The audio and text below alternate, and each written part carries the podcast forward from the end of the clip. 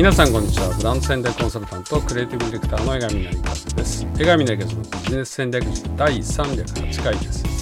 この講座はブランディングマーケティングあるいはビジネス全般の戦略から個人のスキルまで成長に役立つことを誰にでも分かるようにお伝えしていく講座です。え今日はですね論語とブランドというテーマでお話ししようと思います、まあ、論語がなぜブランディングに関係があるのと思う方がいるかもしれません。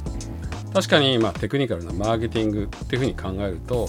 まあ、ブランディングはま関係ないんじゃないの？というふうに思うかもしれないんですけれども、まあ、過去、まあ、日本資本主義の父といわれるですね渋沢栄一さんが論語とそろばんを書いて、まあ、経済にはですね倫理的な思想とか哲学が必要だっていうふうに説いたようにですねブランディングにもやはりそういうものは必要です。だから論語は大いに関係があると私は思います。え論語は、え紀元前、え551年または2年に生まれて紀元前479年頃に、まあ、亡くなったっていうふうに言われる孔子というですね、え偉大な鉄人思想家の言葉を弟子たちが記録した本です。まあ、中国とか韓国あるいは日本台湾などの東アジアではですね、まあ、かなり強い影響力を持ってる、えー、この儒教これはまあ孔子の存在からあるいはこの論語の存在から始まっています。でちょっと面白い事実があって、まあ、ブッダですね釈迦、えー、ゴータマ・シッタルダさん、えー、彼も紀元前5世紀前後の人です。それからえー、っと出エジプトこれかなり前なんですけど紀元前1280年頃モーセの出エジプトからもうちょっと長い時間を経てユダヤ教が成立したって言われるのがやはり紀元前500年代なんですね。まあキリスト教とかイスラム教はここから枝分かれした、まあ、ユダヤ教の信仰宗教なわけです。でその元が、えー、この紀元前500年ぐらいにできているさらに西洋思想の源流である古代ギリシャの哲学者のソクラテスが生きていたのも実はこの時代です。つまりですね今の私たちを形作ってる思想哲学あるいは信仰の源流はなぜかこの2500年ぐらい前の時代に生まれてるんです、えー、どうも人類はですねこの頃、まあ、それまで、まあ、数百万年あるいは農業が始まったからでいうと8,000年近く、まあ、文化的な蓄積がこうできてきてで自分たちの精神世界から人間の思想を打ち立てる打ち立てたいという多分欲求が起こってきてで世界で同時に私たちは何者で何をなすべきで私たちはどこを目指しているのか。ということを追求する思想家が、まあ、同時に本当に出現したんじゃないかなというふうに思います。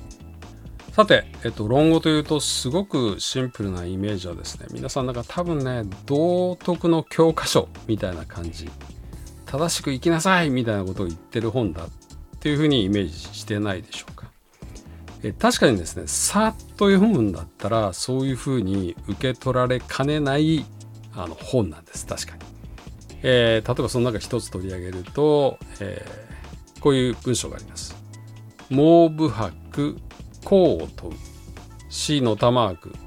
父母はただその病をこれ憂えしめよっていう言葉があります。これは猛部白さんっていう方が、まあ、功、親孝行の功ですね。功について、えー、尋ねましたと。で、功先生がおっしゃるには、お父さんお母さんはただ子供の健康だけを心配しているのだから、まあ、健康でいるのが何より何よりの親孝行だあるいは親にいらぬ心配をかけないようにすることがとても大切だって言ってるんですね。まあ、確かにこういうところだけ読んでるとまあ親孝行しようっていう道徳の教科書に見えなくもないです。でも実は論語の本質っていうのは違うところにあって例えばですね C の玉く明日に道を聞きては夕べに死すともかなりという言葉があります。えこれ、えー、と訳すと、えー、こう先生が言われましたと。朝真理が聞けたとしたら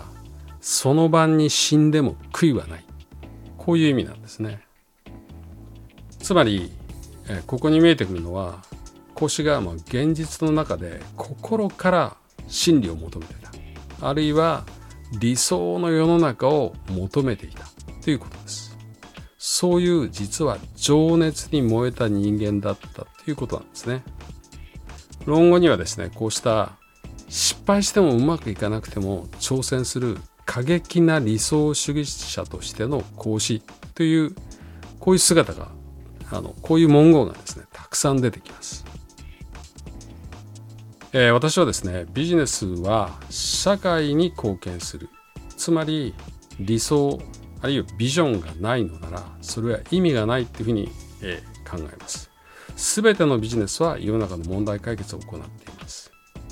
えー、しっかり自分のビジネスを打ち立てて長く続くものにしていくのならあなたのブランドブランドを作るとしたらブランドの中には必ずそうしたあなたなりの理想を追い求めるという思いが入ってなくてはなりません。自分なりの理想哲学を持って前に進む。その試行錯誤の中で自分もビジネスも成長する。多分そういう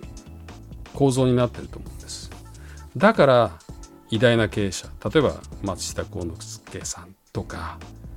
えー、稲森さんとかは想家のようになっていくんですね不思議なことにでもこれは、えー、当然だってや当然なんです真剣に世の中のものに取り組んで自分の理想を追い求めれば必ず思想は生まれてくるというふうにも言えるかと思いますえドラッカーは企業の存続の目的は利益ではないというふうに言ってます。えマネジメントは公共の利益に無関心でいることはできない。しかも自らの利益を公益に従属させるだけでは十分でない。まさに公益を自らの利益とすることによって公益と利益の調和を実現しなければならないというふうにドラッカーは言ってます。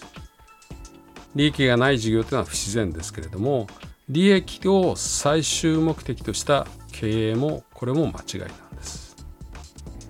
つまり理想を実現する手段としてのビジネスあるいはブランドという存在があるというふうに思ってください、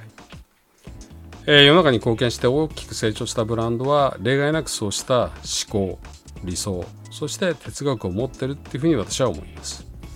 それがないブランドは芯がないブランドとも言えると思います。